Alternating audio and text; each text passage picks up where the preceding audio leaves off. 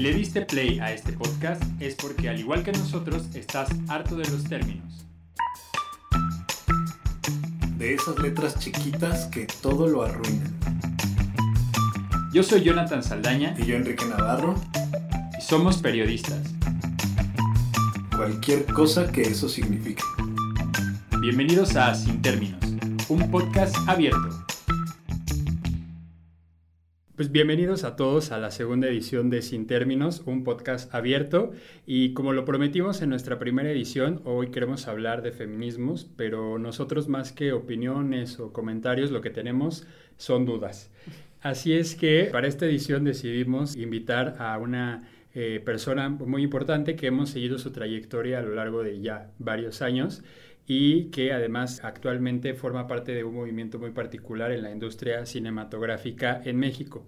Así es que Enrique, bienvenido tú también y por qué no nos presentas a la invitada. Gracias, John. Sí, pues nada más eh, recordar que en, nuestra primera emisión, en el programa pasado, hablamos un poco de los grandes temas que habían marcado la, la agenda de la década pasada, estas eh, que por importancia se hicieron tan relevantes y mencionamos el feminismo como una, una de estas importantes causas y, y coyuntura social, pero no queríamos pasarnos de tontos, no queríamos ser nosotros los que tuviéramos justo como lo dices, una opinión o algo que decir, entonces había que correr a platicar con quienes realmente saben y en esta ocasión pues estamos muy, muy, muy contentos de tener una gran invitada, es actriz, eh, una de sus últimas películas ha sido Niñas Bien.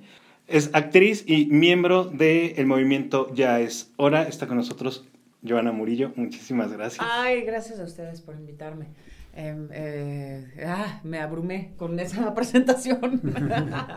Eh, partiendo de que no soy experta para nada en estos temas, solo lo puedo compartir desde mi experiencia y mi, este, pues, mi activismo, que sí he estado eh, muy involucrada en aprender y en entender eh, este, este movimiento, estos movimientos que están surgiendo.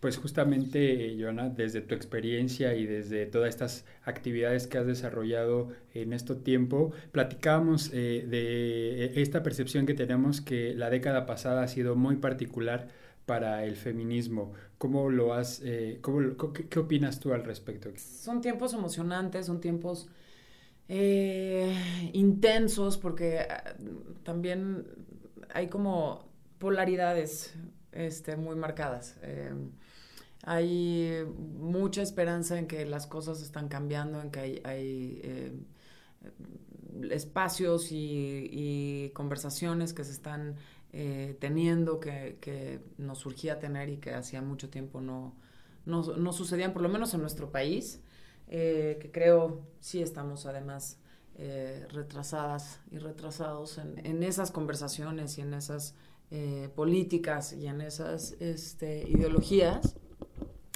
Eh, pero también hay eh, cifras y, e información que nos explotan la cara y que son terroríficas. Entonces, eh, pues lo hace agridulce. Una pregunta que creo que es la fundamental, pero que muy pocas veces se hace, desde tu particular punto de vista y también como artista, ¿Qué es el feminismo o, cuáles son los feminismos? ¿Cómo podríamos, en un primer acercamiento, eh, entender qué es lo que está pasando? Pues mira, yo no quisiera darle una uh, descripción tal cual porque me metería en, un problemón. No soy experta, como bien lo dije, pero creo que el feminismo es... Hay una este, descripción que a mí me gusta mucho, que es la idea radical de que las mujeres somos personas. Este, esa es la que a mí se me queda grabada y esa es la que me hizo entender que, que es necesario eh, ser feminista en estos días, porque sí, porque la mayoría de la población no, no lo vive así. Entonces, este, eso, eso creo que es lo que a mí me, me, me representa como ese significado. Y hay muchos. Creo que ser feminista es aprender todos los días y equivocarte todos los días y, y, y, reflexionar todos los días sobre la experiencia de ser mujer y el lugar que ocupas en el mundo, o el que no ocupas en el mundo. Este, o el que no te dejan ocupar en el mundo, más bien. Entonces, em, creo que no, no se puede definir como un todo porque, porque es algo que vamos eh, aprendiendo, que estamos eh, explorando, este, cuestionándonos cosas y va cambiando todo el tiempo. Ahora, pues sí, hay muchas olas del feminismo, hay cuatro olas del feminismo, ¿no? Que hay estudiosas te podrían decir este, mucho más concreto de qué se trata cada uno, expertas también eh, sabrán las definiciones históricamente, cómo han habido además momentos muy importantes que han marcado, que nos han marcado y que nos han hecho poder estar donde estamos. Este, que no hay que sentir que esto es nuevo y que estamos encontrando... Eh, ajá, para nada. Esto, esto es la consecuencia de la lucha de muchísimas mujeres durante muchísimo tiempo. Justo en ese sentido, Joana, eh, la lucha feminista ha tenido diferentes momentos en la historia y a veces ha sido el derecho al voto, a veces ha sido el derecho a trabajar, a ir a la escuela, a ir ganando derechos poco a poco. ¿Cuáles crees tú que son hoy las motivaciones particulares de los movimientos feministas? Pues yo creo que ahí lo tendríamos que ver eh, por, geolocalización. O sea, en México es muy distinta eh, la urgencia que la que tienen en Europa. Este, aquí es un tema de, de, vida o muerte. Aquí matan a las mujeres. Aquí matan a las mujeres por ser mujeres. A un chorro de mujeres al día. A nueve, casi diez mujeres al día. Por el solo hecho de ser mujeres. Eh, entonces creo que eso es eh, una urgencia muy distinta a, las otras luchas que cada otro territorio está teniendo. Partiendo de eso, creo que pues es algo que, híjole, que nos mete y nos hace reflexionar en cosas muy oscuras, que habla del valor de, de que es ser mujer en este país. Eh, las matan porque pueden, porque no valen la vida de, una mujer lo mismo que la de un hombre, porque se sienten em, además, eh, o sea, además aquí atraviesa un tema de impunidad, ¿verdad? Pero, pero culturalmente si hay una motivación para matar a una mujer por el simple hecho de que vale menos que la vida de un hombre. Entonces, pues eso nos pone en otro lugar muy distinto. John, se está sumando la conversación Alejandra Reil, periodista. ¿Quieres tú hacer los honores de, presentar? Bueno, Ale Creil es una periodista que ha cubierto en diferentes momentos eh, movimientos feministas, está muy vinculada con los temas, ha tenido diálogos con víctimas, con activistas y para nosotros era muy importante que ella se sumara a este diálogo eh, donde pues eso, queremos un poco responder también nuestras dudas respecto al feminismo, a los feminismos y, pues nada, te damos la bienvenida Ale y gracias por estar acá. No, pues muchísimas gracias y más bien qué chido que se estén aventurando estos temas tan necesarios y, pues nada, ¿no? A discutir. Eh, una de las primeras preguntas que hacíamos a Joana era ¿Cómo podríamos, si no describir, al menos tener como el primer acercamiento a la palabra feminismo? Qué bueno que ya esté tú, porque me un problemón. No, bueno. académico. Me reservo los comentarios. Ah. no, bueno, yo creo que es un término muy complejo que tiene una raíz muy bonita también, ¿no? El feminismo originalmente eh, va de em, equidad, ¿no? De tener un piso parejo eh, sin importar el género o la identidad sexual que tengas.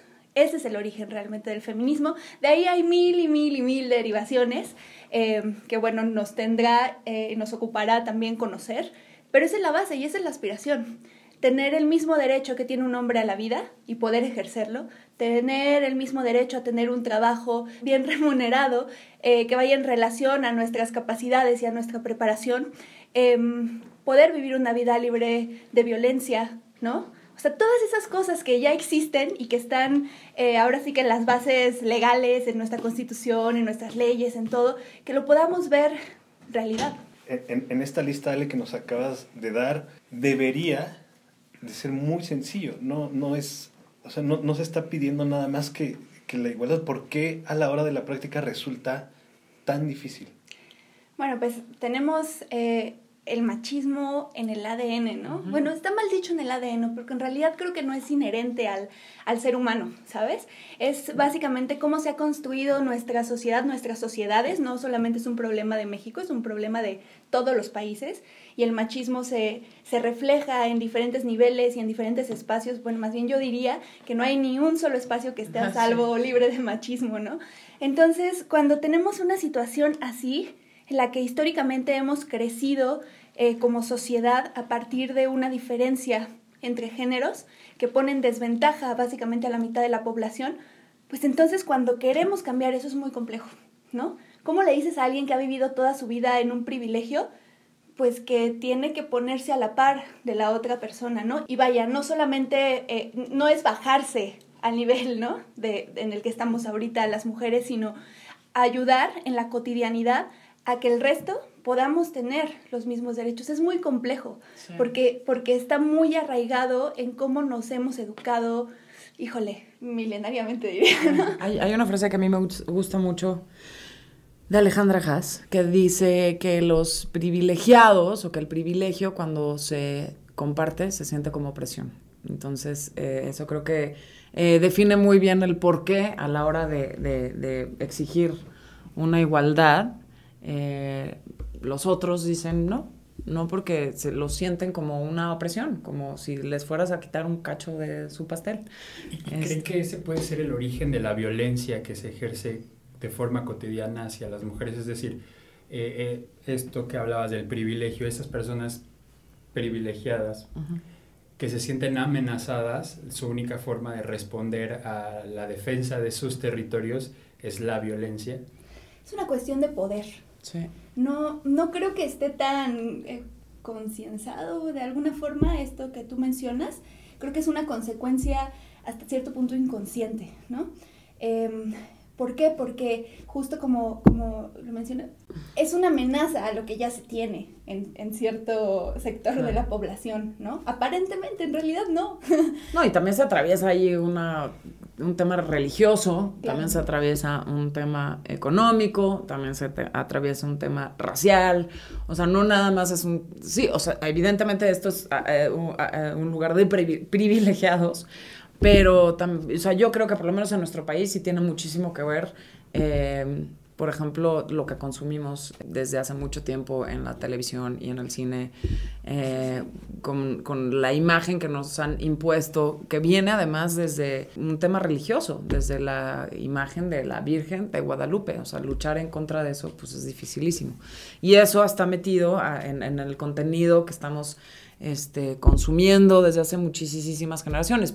A eso, por eso de repente nos referimos como que lo tenemos metido en el ADN, que claro, está bien decir que no está en el ADN porque creo que esa es una de las grandes excusas de los hombres que es que no me puedo controlar porque soy hombre, soy hombre, mis instintos me ganan. Pues no, o sea, no, es, es la peor excusa este, que un hombre puede tener para, para defender su, sus actos violentos hacia los demás o las demás. Justo lo, que consumimos eh, a través del de, el entretenimiento es un, muy buen punto de partida para este siguiente tema. Justamente en esta década que terminó, en, los últimos años, hubo en la industria del cine y del entretenimiento estadounidense un chispazo, un, un, artículo publicado en The New Yorker por Ronan Farrow y posteriormente muchos más en The New York Times que precisamente señalaba una serie de abusos sistematizados por parte de un productor llamado Harvey Weinstein, pero eso, eso era eh, la tapa de la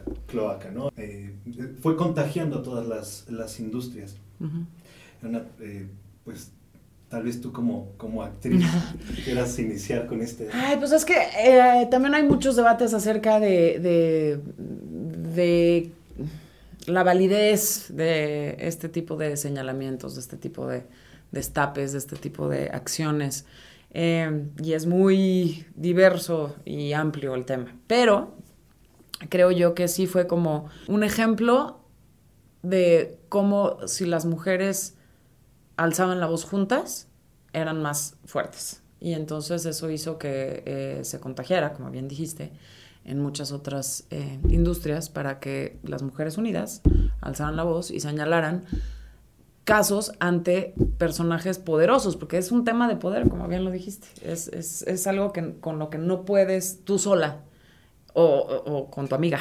Necesitas toda una bola y todo un equipo para poder quitarte el pánico a, a alguien así de poderoso. Claro, justo lo que mencionas es súper importante. Yo creo que eh, si analizamos lo que ha pasado en la última década en, en materia de lucha de mujeres, eso es uno de los principales triunfos, ¿no? Eh, la pelea que se ha ganado de alguna forma contra el silencio.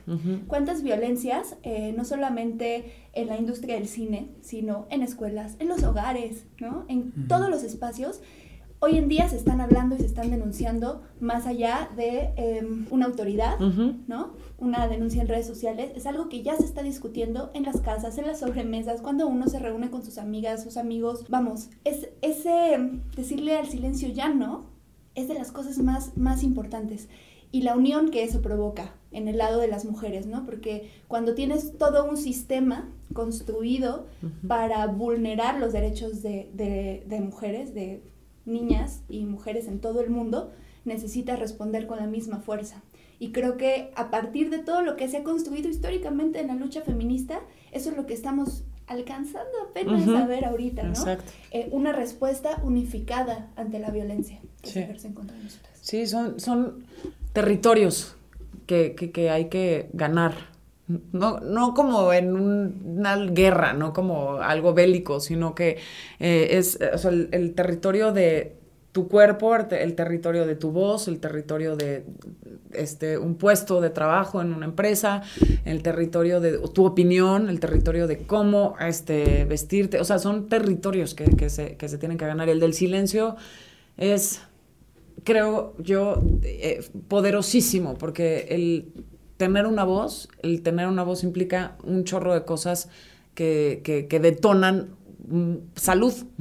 o sea, es sentirte persona, es sentirte que alguien te escucha, que alguien te ve, que, que entonces, bueno, creo que es, es un síntoma increíble, el que, hablando de, de- de lo que me preguntas hace rato, de cómo ve, veía yo en estos tiempos, este, qué sucedía con el feminismo en, en nuestros espacios. Que además, eh, les, les voy a compartir algo rapidísimo. A finales de diciembre ocurrió un evento increíble en Chiapas, el segundo encuentro internacional de mujeres que luchan, convocado por el, las mujeres zapatistas. Eh, fueron casi 4.000 Mm. mujeres de todo el mundo, 49 países, o sea, gente que venía de Kurdistán, ¿no? O sea, lo digo en el ánimo sí de sorprendernos porque ¿en qué momento tantas mujeres de tantos países terminan reunidas en una sierra en Chiapas, ¿no? En un lugar sin señal, sin nada, ¿no? O sea, ¿cuál es la necesidad tan grande que existe en el mundo para hablar sobre violencia, para reflexionar y para generar acciones conjuntas de cambiar la realidad que tantas mujeres viajan a este sitio. ¿no? Y algo muy importante que, que fue propuesta de las eh, mujeres zapatistas fue abrir un micrófono para denunciar violencias cotidianas, ¿no? Entonces ahí escuchabas violencia sexual, violencia económica, violencia psicológica, violencia en el trabajo, violencia en la escuela, violencia por parte del papá, o sea, tantos tipos de violencias tan cotidianas que te das cuenta que, que lo que tú has vivido no es lo único. Y entonces ahí empiezas a tener un poco más de conciencia de que sí hay un sistema construido y la necesidad de la unión. Entonces es otra consecuencia de cuando rompes el silencio. ¿no? Generas conciencia y generas ganas de cambiar la realidad.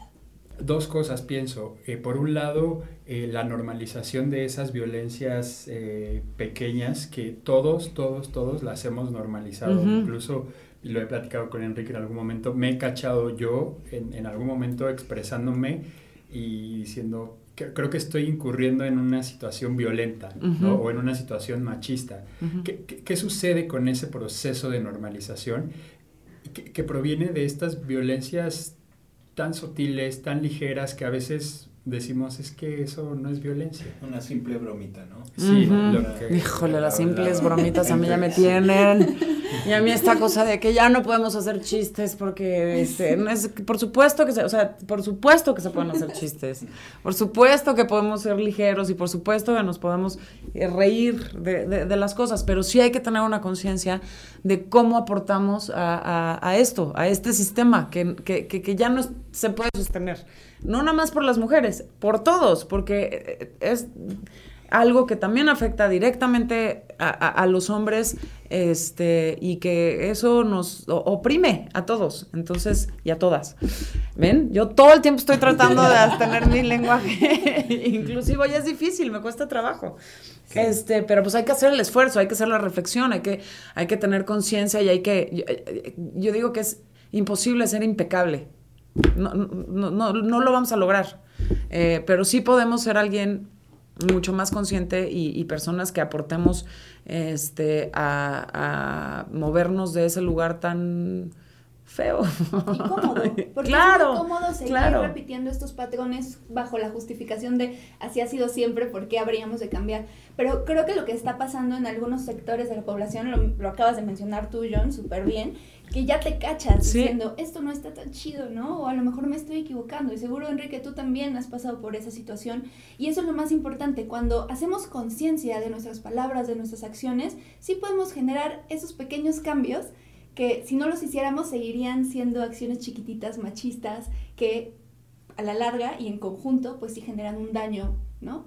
En nuestro entorno, en nuestra sociedad. Entonces, eh, creo que más bien la invitación es hagamos todos ese ejercicio de reflexión constante de cómo nos comunicamos, de cómo nos relacionamos con el otro, eh, que compartimos, cómo convivimos, ¿no? Porque estamos tan metidos en esto que a veces es complicado. Y hay muchísima confusión. Y yo veo a, muchos hombres, además, este, no, nada más confundidos, apanicados de no saber cómo eh, posicionarse, cómo dirigirse, qué, cómo accionar en estos días. Cuando me preguntan, lo que les digo yo, no sé si esté bien o esté mal, pero creo, ese es mi, mi sentir pensar, es que nada, cuestionarse es lo que toca, nada más, revisarse, revisarse y, no sentirte mal porque hayas cometido faltas en el pasado, más bien tenerlas claras para que en el futuro no las repitas.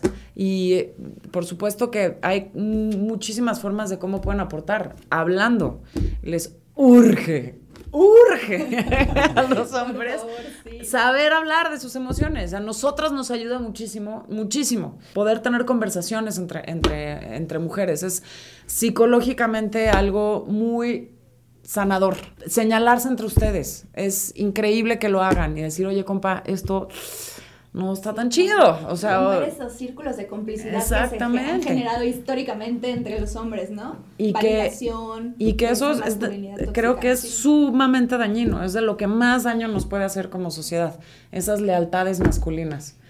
Sí. un poco ahorita lo, lo, que dices me hace también un poco sentido con ciertos estereotipos y con ciertas formas en las que hemos sido educados los hombres particularmente. Y las mujeres. Y, que tienen que ver con la reproducción de modelos que vemos en la televisión, en el cine y demás. Ahí me gustaría preguntarles, particularmente a ti, Joana, por, por tu cercanía con la industria, las narrativas. ¿Qué lugar ocupan hoy las mujeres en las narrativas cotidianas de los medios de comunicación, en las películas? Hablábamos ahora que salieron las nominaciones al Oscar y demás, la ausencia de mujeres directoras, pero también la ausencia de historias femeninas.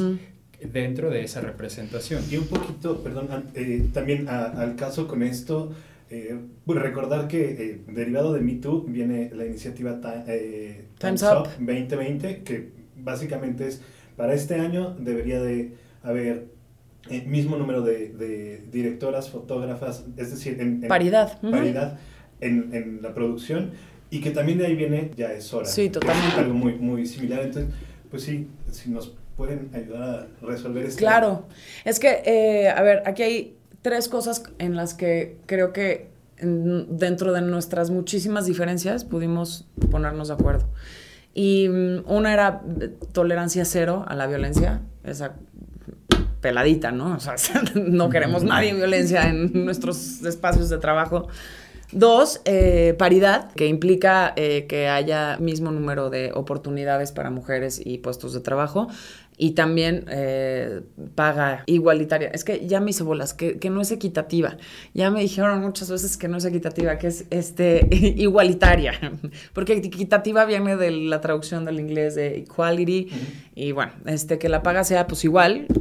Y eh, la, eh, narrativas con perspectiva de género. Y creo que esta es importantísima porque, a ver, la industria cinematográfica y televisiva es parte del, del imaginario colectivo. Y eso, pues sí, conlleva una responsabilidad, tanto como público como este, Creadores. creadores. Y entonces eh, es, es- es importantísimo. Uno, porque lo que consumimos está dominado por visiones y por experiencias masculinas, tanto como en la literatura como en la... Sí, entonces... Claro que eso es un sesgo total de, de- de cómo es la experiencia de vivir y cómo, o sea, hay muy pocas referencias eh, dentro de, de- la cultura. Este, las hay, claro que las hay, pero bueno, o sea, no, no tienen eh, la popularidad ni, eh, ni la maquinaria que las impulsa ni las este, vende eh, como la de los hombres. Las historias de mujeres, lo vemos, son muy poquitas. Ahora ha habido una moda en las que ya se cuentan historias este, donde hay protagonistas femeninas. Creo que nos falta mucho en, en- en- la diversidad. Creo yo que ahí está la clave, que la, la- la diversidad de las experiencias y de las historias que se cuentan es lo que nos va a ayudar a, a- a- a mejorar como, como sociedad y a entender todo este sistema que nos está oprimiendo. Porque, por supuesto, los estereotipos que tanto daño nos hacen es porque pues, las mujeres tienen que ser así o los hombres tienen que ser así. ¿No? Y eso lo llevamos arrastrando muchísimo tiempo. El cine de oro de nuestro país es tremendo, porque es el cine donde se alaba al macho mexicano como un dios y a las mujeres tienen que ser bonitas, calladitas, vírgenes, santas, este, ¿no? y que atienden a su, a su hombre. Y de ahí, bueno, se derivan muchas eh, más cosas en donde pues no ha cambiado tanto la narrativa en nuestro país. Hay muy poquitas experiencias distintas a las que, a las que estamos acostumbrados. O sea, a ver, eh, este es, es algo que a mí me cala profundamente. Las historias de mujeres, hay muchos estudios que lo dicen, le dan hueva a la gente. No le- les dan flojera escuchar historias sobre mujeres. ¿Por qué? Pues porque, claro, porque no estamos acostumbradas ni acostumbrados a consumir eso. Es algo de, pues, ¿por qué voy a- Es como, creo que va de la mano un poco con, con la conversación de la- el cine comercial y el no comercial. Es de, ¿por qué la gente no consume cine de autor? Pues porque no está acostumbrado a ver cine de autor. O sea, sí tienes que tener un acercamiento y una experiencia donde eh, puedas abrir tu mente, tu cuerpo, tus sentidos a ver algo distinto a ti. Y es sumamente importante para saber que los demás existen y que, nos, y que además eso se tiene que respetar. Entonces, bueno, las narrativas son algo fundamental. Y te digo, me podría echar este, esta conversación por días enteros porque me apasiona, como lo acaban de ver. Pero pues sí, es importantísimo. ¿Qué nos contamos? ¿Cómo nos los contamos? ¿Quién nos lo cuenta?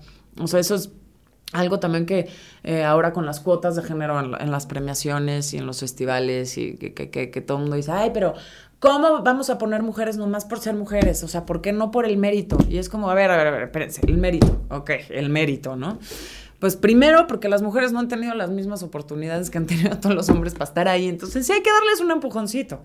Es como el cine mexicano compitiendo con el cine hollywoodense. ¿Cómo fregados vamos a competir este, en, en- en unas salas donde hay ocho salas con The Avengers o la que sea, Mm. este, gigantesca de esas, y hay una con un horario este, mexicana? Pues es lo mismo, es la cuota, es exactamente lo mismo. Si no le damos un empujoncito, pues no va a pasar, por un lado. Y por otro, eh, pues porque sí, porque es necesario tener experiencias distintas de cómo es ser mujer en este mundo, porque somos más de la mitad de la población, déjenme les digo. Bueno, ¿y un poquito más. hacen, por ejemplo, eh, de, de las niñas bien, eh, en, en la que actuaste. Yo me acuerdo que fue, habrá sido hace dos años en el Festival de Morelia, estaba Niñas Bien, eh, dirigida por Alejandra Márquez Abella. Eh, la camarista Elida Avilés también se presentaba ahí, Natalia Bristein venía de, de Los Adioses también. Sí. Y entonces uno... Fue un año anterior el de Natalia, Exacto, ajá. Sí, sí, sí. Pero estaba La vida caótica de Nadia Kadik también en ese, que también era otra este, película protagonizada por una mujer, dirigida por una mujer. Ajá. Y entonces uno justamente este, piensa que, Que el vamos próximo bien, que- año... que vamos Sí. bien. me- Y de pronto llega este Y festival y Ni uno. no hay una, no Ni hay una. directora. Ni una, ya sé. Fue algo que pues nos tenemos que seguir cuestionando. Y que más allá de decir, bueno, pues no hubo ninguna porque ninguna este, se inscribió o las 60 que se inscribieron, de las 60 películas inscritas, pues había tres de mujeres que no eran tan buenas, pues yo creo que nos corresponde y tenemos la responsabilidad todas y todos de hacernos las preguntas de por qué. ¿Por qué pasó eso? ¿Por qué? Porque no hubo eh, generaciones en las escuelas de cine en donde hubiera tantas chavas ese, eh, eh, en ese año. O qué pasó con los este, incentivos y, los fondos este, a quienes se les dieron. ¿Por qué? O sea, hay muchísimas preguntas que nos tenemos que hacer. Ahí hay, tema, yo, para ti, que eres periodista especializado en cine, y si no, por supuesto que Ale, Ale claro, por favor. Para MX. Uy, yo les tengo unas, háblenme, porque no. No, por supuesto, ahorita anotamos todos los datos.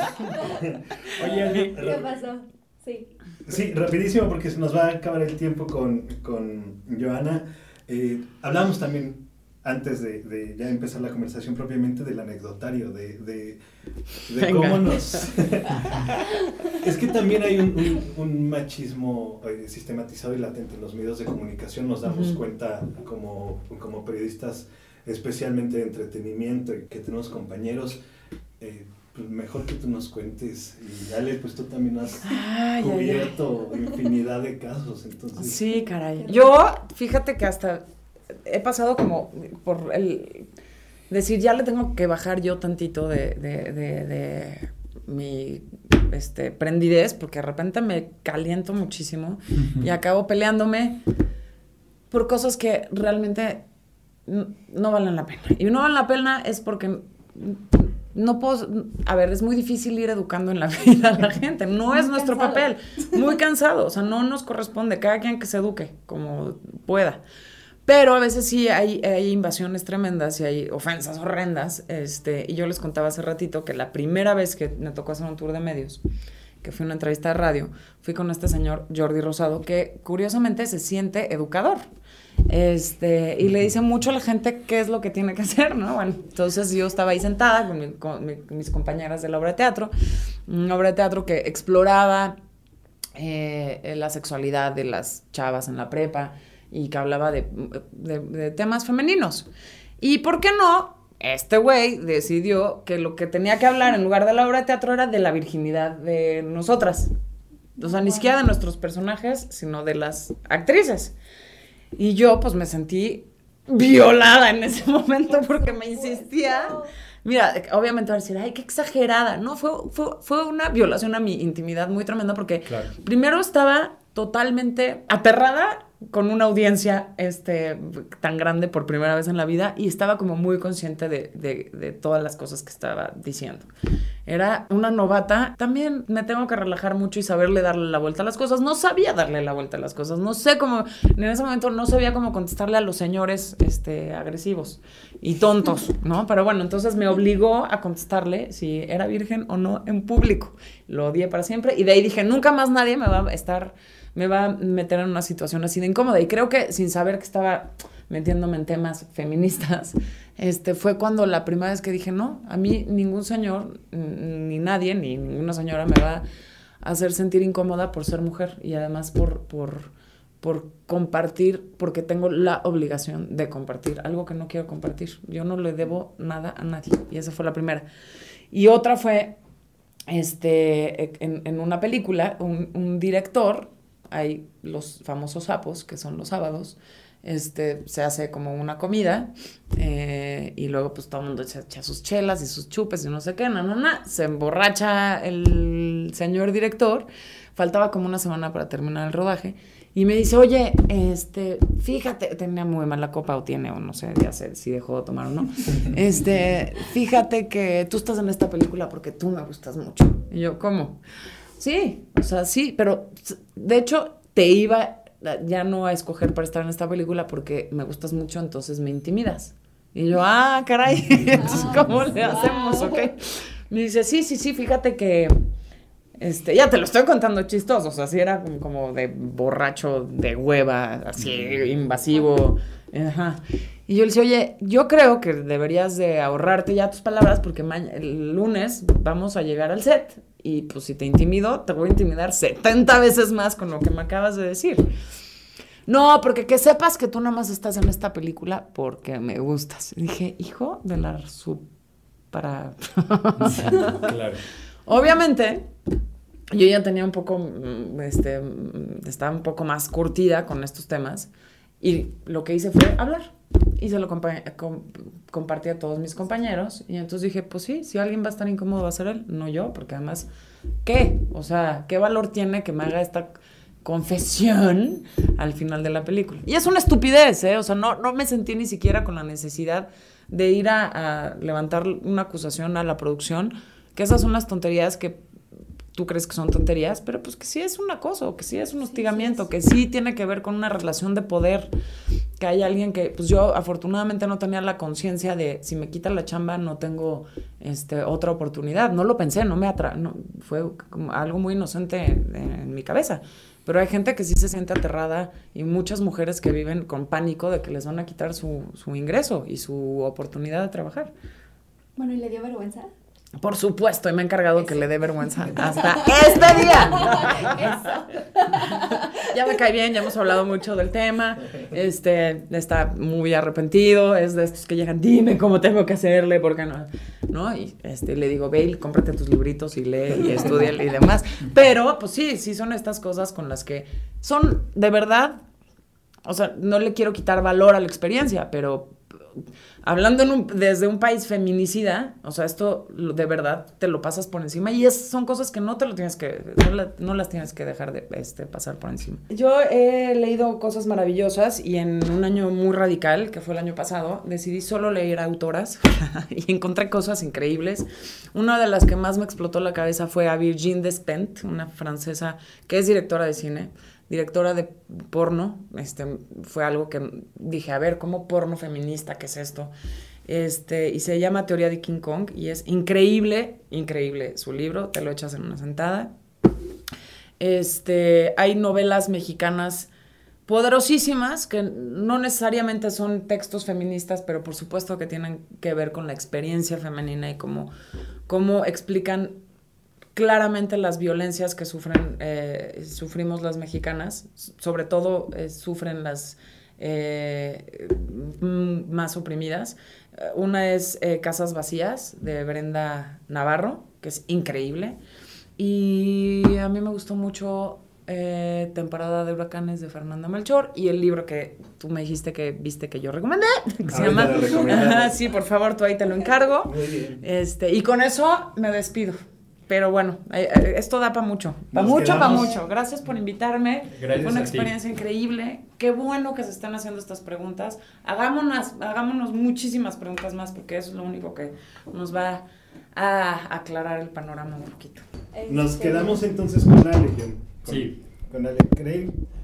Eh, estábamos justo en yo le preguntaba sobre el, el, papel de los medios de comunicación, ella como periodista que se ha aproximado a estos temas de forma particular.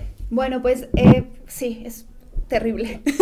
Creo que no hay otra palabra. En realidad, eh, sí, hay una ausencia tremenda de perspectiva de género en las redacciones de todos los medios de comunicación. Yo creo que ninguno se salva. Hay quienes hacen o hacemos, ¿no? Nuestro esfuerzo.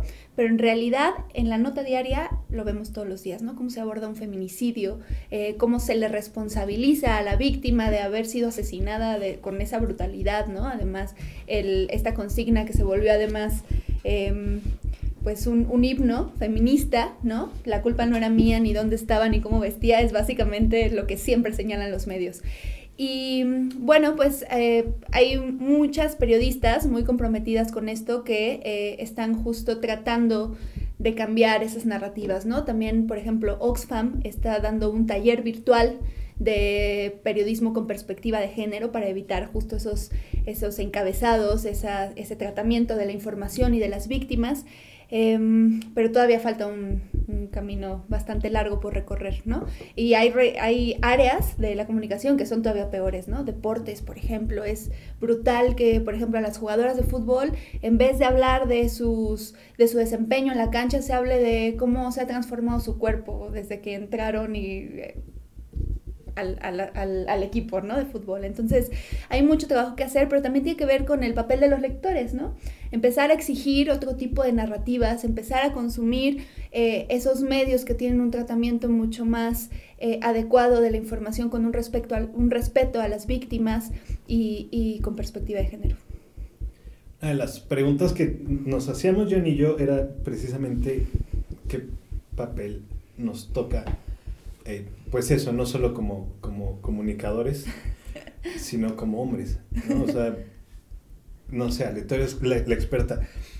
Nos, nos, definimos, no nosotros, sino... Eh, los hombres. los hombres. Eh, cualquier hombre que se esté acercando al feminismo, se puede asumir como feminista, se puede asumir como aliado, se puede... ¿Qué, se tiene que hacer ahí? No, por favor. No. ¿Estamos o no invitados? Esa es, esa es una pregunta. Sí. Em, yo creo que más allá de si de, etiquetas, de llamarse feministas o aliados o estas cosas, más bien se trata de hacerse responsable de lo que les toca, ¿no? Hay una, em, una demanda muy fuerte del lado de las mujeres en la que, bien lo decía Joana, nosotras no somos responsables de reeducarlos, ¿no? Quizá de guiarlos, de acompañarlos, de lo que sea, sí, pero ustedes son responsables de lo que tienen que hacer en su propia trinchera, responsabilizarse de sus emociones, de sus labores domésticas, ¿no? Por ejemplo, este tema del trabajo no remunerado es brutal. O sea, no sé si sabían, pero una mujer soltera al año em, hace un trabajo no remunerado equivalente a 33 mil pesos. Pero si se casa, sube a 76 mil pesos. Si un hombre soltero hace un trabajo no remunerado, eh, son 26 mil pesos. Si se casa, 28 mil. Entonces, ¿quién asume esa carga de trabajo, no? Las mujeres. Entonces, también eh, va desde ahí, desde el hombre responsabilizándose en las labores domésticas, en el cuidado de los hijos, si los hay, ¿no? Y, sobre todo esta parte que hablamos al principio, bueno, hace un ratito, ya no sé ni, ni si fue al principio en medio o qué, pero de, de romper estos círculos de complicidad entre ustedes, ¿no? Es, oye, si sabes que tu cuate le está poniendo el cuerno a la novia, decirle, oye, eso es violencia, si tú sabes que tu amigo, tu conocido, tu compañero del trabajo agrede verbalmente, psicológicamente a su pareja, a sus amigas, a su mamá, a quien sea, decirle, oye, estás mal, busca ayuda. Y sobre todo, buscar ayuda. No tengan miedo de ir al psicólogo, no tengan miedo de ir al psicoanalista, de buscar toda la ayuda que necesiten para poder em, ser mejores en el día a día. Eso al principio de la conversación preguntábamos un poco cuáles crees que son hoy por hoy los temas fundamentales del feminismo, que en un momento fue el acceso al voto, ¿no? En otro momento a la educación, en otro momento a ir a la escuela incluso, ¿no? Hoy por hoy, ¿cuál crees que son? Los frentes de lucha. Exacto. Pues mira, yo creo que en México, bueno, en el mundo en general, hay una situación crítica en materia de violencia. O sea, no, no podemos en estos momentos, digo, sí podemos, pero em, lo primordial es salvaguardar la vida, ¿no? O sea, desafortunadamente en este país, cualquiera de nosotras que salga a la calle, no sabemos si vamos a regresar, ¿no? Entonces, ante la gravedad de esta situación, esa es la principal demanda. ¿No? Primero hacer que nos escuchen, hacer un llamado a la autoridad de decir, oye, ¿qué onda? No puedes tener casi 10 mujeres eh, asesinadas de formas tan violentas al día, o sea, ¿qué, está pasando ahí? ¿no? Entonces, la principal demanda es eh, romper con todo ciclo de violencia en todo espacio. ¿no? Hay una conciencia muy fuerte de, ya no callarse, de en el momento en el que se detecta un acto de violencia, por muy pequeño que sea, desde el chiste hasta ya lo más grave, es señalarlo. Es decir, oye, o conmigo no. Y si estoy yo, pues cuidado y se lo haces a otra persona porque no te voy a dar chance. Entonces, en, esos, en estos momentos creo que, creo que la lucha está dirigida a eso, salvaguardar la vida y evitar que estos, digamos como una cuestión de abogar por la no repetición de los actos de violencia, ¿no? De señalarle al amigo de, oye, lo que haces está mal. ¿Por qué no buscas ayuda? ¿O por qué no tratas de cambiar estos patrones? Porque esto tiene consecuencias y las consecuencias pueden ser A, B o C, ¿no? Entonces creo que la lucha feminista va para allá. Este año va a ser muy interesante. El año pasado lo vimos con el Me Too, que como lo platicamos hace rato, el tema de las industrias, ¿no? Se denunció el, acoso, la violencia dentro de espacios de trabajos principalmente. Este año yo creo que lo que vamos a ver eh, va a ser denuncias de violencia en espacios mucho más íntimos. ¿Qué pasa en las relaciones de pareja, por ejemplo? ¿Qué pasa en las familias? La mayoría de los abusos sexuales se cometen dentro de los hogares. Entonces, pues vamos a ver qué pasa. Eh, romper el silencio sigue siendo clave para esto. Pues nosotros te agradecemos mucho, Ale. Nos, no nos queremos despedir eh, sin que tú nos puedas eh, recomendar alguna lectura, algún Una película, acercamiento, una algo que tú Sí, puedas... avísenme. Ah, no. Eh, pues yo más bien les diría que em, empiecen desde a buscar otras opciones. Acérquense a escritoras, em, a cantantes, mujeres, eh, quienes están produciendo música, que sean mujeres. Consuman em, reportajes escritos por mujeres. La narrativa es abismalmente diferente, ¿no? Fíjense en quién hace las cosas y, y más bien eso. Pues muchísimas gracias, Ale. Te agradecemos el tiempo que hayas eh, compartido con nosotros esta plática. Nosotros nos despedimos de esta segunda entrega de Sin Términos, un podcast abierto, y pues vamos a ver qué viene en el tercer episodio, Enrique. Muy bien, John. Pues un gusto, Ale. Mil, mil gracias.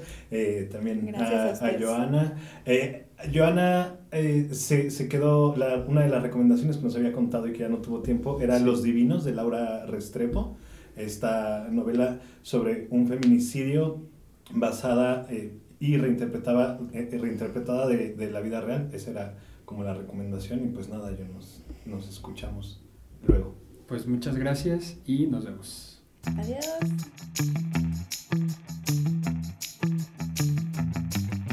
Si le diste play a este podcast es porque al igual que nosotros estás harto de los términos.